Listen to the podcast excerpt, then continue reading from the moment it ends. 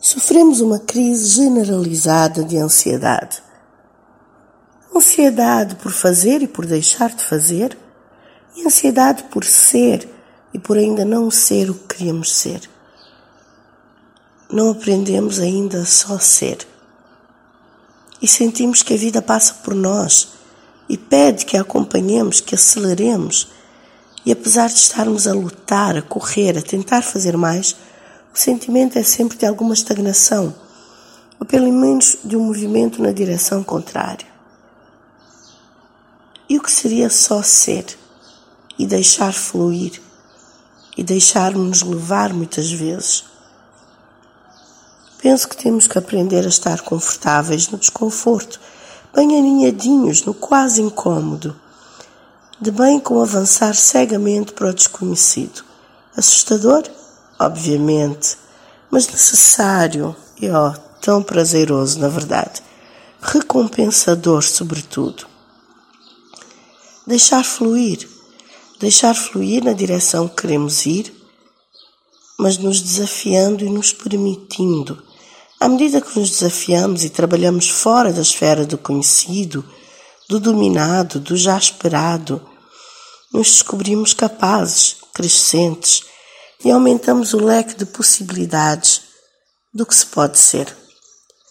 Este processo de puxar por nós, mas no equilíbrio de fluir, Exercita um misto de fé e ousadia, revitaliza o espírito e até energiza a mente. Alonga-nos os músculos da adaptação e da leveza que nos permitem fazer o malabarismo da vida. Esticam a nossa pele ao desafiar as nossas fronteiras pessoais, porque queremos estar sempre no controle, mas na verdade não controlamos nada, pois não sabemos o que vem amanhã. As nossas queridas limitações mentais e físicas, já cultivadas, sistematizadas e cristalizadas por nós, podem desaparecer e virar tenos linhas se as deixarmos, se as permitirmos. Fronteiras. Há que ultrapassá-las, há que diluí-las. E quando vistas como oportunidades e pontos catalisadores, desvendam novos horizontes e conduzem principalmente a ricas jornadas individuais. O crescimento e a expansão, principalmente porque muitas vezes não podemos ver além, doem, coçam, irritam essa nossa pele já bem ajustada, já bem instalada.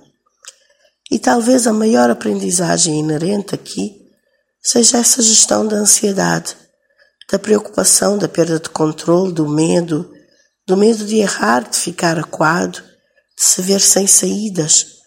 Mas, ironicamente, o que queremos evitar é justamente o aperto em que nos encontramos quando fincamos pé e acampamos na chamada zona de conforto. Estamos, na verdade, constritos, restritos a ela, por autoescolha e autoimposição. E aí vem a ansiedade, que nos envolve, que nos domina atualmente. E toda a gente sofre de ansiedade. Essa ansiedade de, de precisar saber o que vai acontecer amanhã, de precisar dominar o que vem amanhã, de não conseguir estar à vontade com o desconhecido. Estamos muitas vezes a querer fazer mais. Nervosamente colocamos metas que nos permitam alcançar mais mas a nossa energia não permite. Já estamos esgotados ao fim da semana. E na verdade, temos que perceber que muitas vezes, para correr mais rápido, para alcançar mais, temos que desacelerar para diminuir essa ansiedade e chegar mais longe, saber fluir. Dizia um tio meu que o mar não mata ninguém que a corrente que te leva é a mesma corrente que te traz. Que o desafio é esperares que a maré mude. O desafio é manter-se calmo em meio às mudanças. O desafio é gerir a nossa própria ansiedade e essa ânsia de controlar tudo. Quando estamos num, num, sistema complexo que é inteligente e conta com vários fatores. E temos de dar espaço para que o sistema haja, para que cada peça se mova. E nós somos somente uma peça.